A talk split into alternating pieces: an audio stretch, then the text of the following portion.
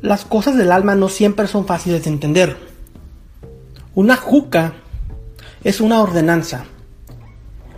Y este es un precepto que aparentemente no tiene explicación lógica.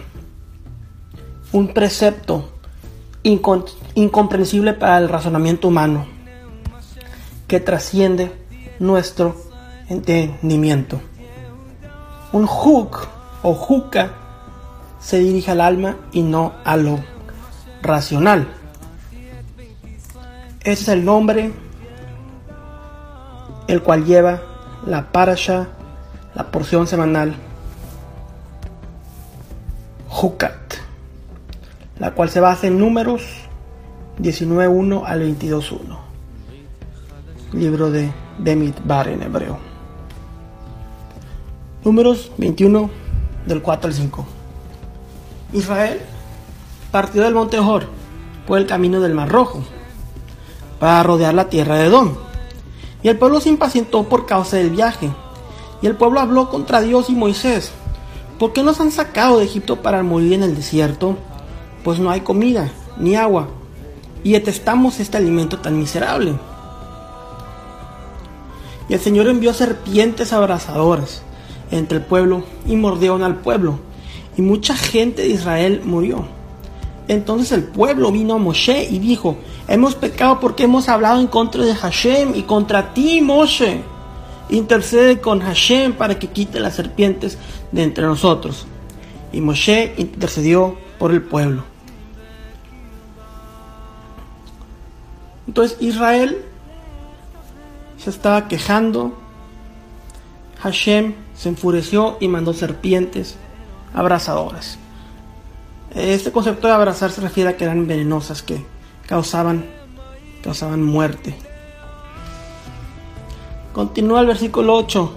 Hashem dijo a Moshe, haz una serpiente abrazadora, Saraf, y ponla sobre una asta. Y acontecerá que cuando todo el que se ha mordido la mire, vivirá.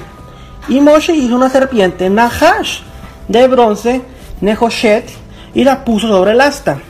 Y sucedía que cuando una serpiente mordía a alguien y éste miraba a la serpiente de bronce, vivía. Entonces vemos que aquí Moshe está haciendo un juego de palabras con la palabra Nahash, serpiente, y la palabra Nehoshet, bronce. Ya, lo cual vemos que tiene la misma raíz. Hashem no le dijo que le hiciera de bronce, pero Moshe sobreentendió el material por el cual había de ser hecho. Eh, o por lo menos esto es lo que, lo que eh, revela el, el texto hebreo. Entonces vemos que la gente tenía que ver, ver la serpiente en el asta de Moshe para ser salva. Tenían que verla y eran sanados de las mordidas que habían recibido de las serpientes venenosas. Juan 3, 14 al 15, Yeshua dice, como Moisés levantó la serpiente en el desierto, así es necesario que sea levantado el Hijo de Hombre, para que todo aquel que cree tenga en él vida eterna. Entonces, regresamos a lo mismo, regresamos a lo mismo, Mashiach se compara a sí mismo con la serpiente, pero ¿por qué con una serpiente? Así como el pecado vino por medio de la serpiente en el, en el jardín del Edén, Yeshua tiene que venir y componer, restituir lo que la serpiente había hecho. Por eso tiene que ser como una serpiente. Igual, Adán Harishon, Adán el primer hombre, y Pablo habla de Yeshua acerca del segundo hombre o el Adán primordial, Yeshua. En hebreo, la palabra Nahash, serpiente, tiene un valor numérico de 358 la palabra Mashiach, Cristo o Mesías, también tiene el, mismo valor numérico, lo cual indica que esas palabras están relacionadas. Justamente lo que dijo Yeshua en el Evangelio de Juan capítulo 3, del 14 al 15. Pero ¿qué es lo que sucede? Después, en el segundo de Reyes, capítulo 18, versículo 4, el rey Ezequías, Ezequiel quitó los lugares altos, derribó los pilares sagrados y cortó la acera, una deidad femenina, una diosa. También hizo pedazos la serpiente de bronce que Moisés había hecho, porque hasta aquellos días los israelitas le quemaban incienso y la, llamaban Nehushtan. ¿Qué sucede aquí? Los israelitas comenzaron a adorar la serpiente de bronce que hizo Moisés. Entonces, algunas personas, incluso creyentes en, Yeshua, dicen, ven, es idolatría creer en Yeshua, adorarlo es idolatría. Solamente debemos de creer en Él.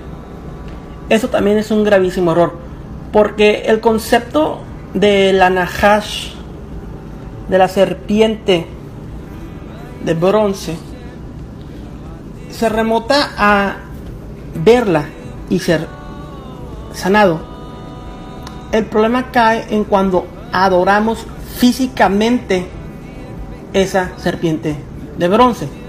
Al igual con Yeshua, Bereshit Rabá, refiriéndose a Génesis capítulo 1, cuando el Espíritu de Dios papaloteaba sobre las aguas, dice que ese Espíritu que papaloteaba sobre las aguas es el Espíritu del Mashiach.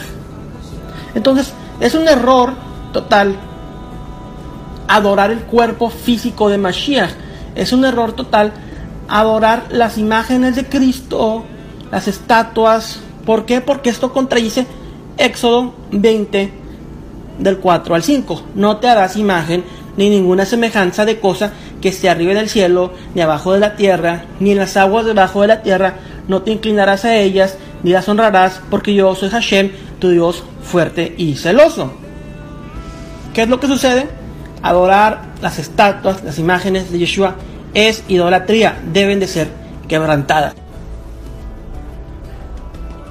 En conclusión, adorar, hincarte o rendirle culto a alguna imagen, alguna semejanza del cuerpo que refleje alguna imagen de Yeshua, de Jesucristo, está incorrecto de acuerdo a la Torah y es considerado idolatría. Solamente debemos de adorar a Yeshua, al Mashiach, en espíritu y en verdad. Su espíritu es de Dios, solamente su espíritu debe de ser adorado.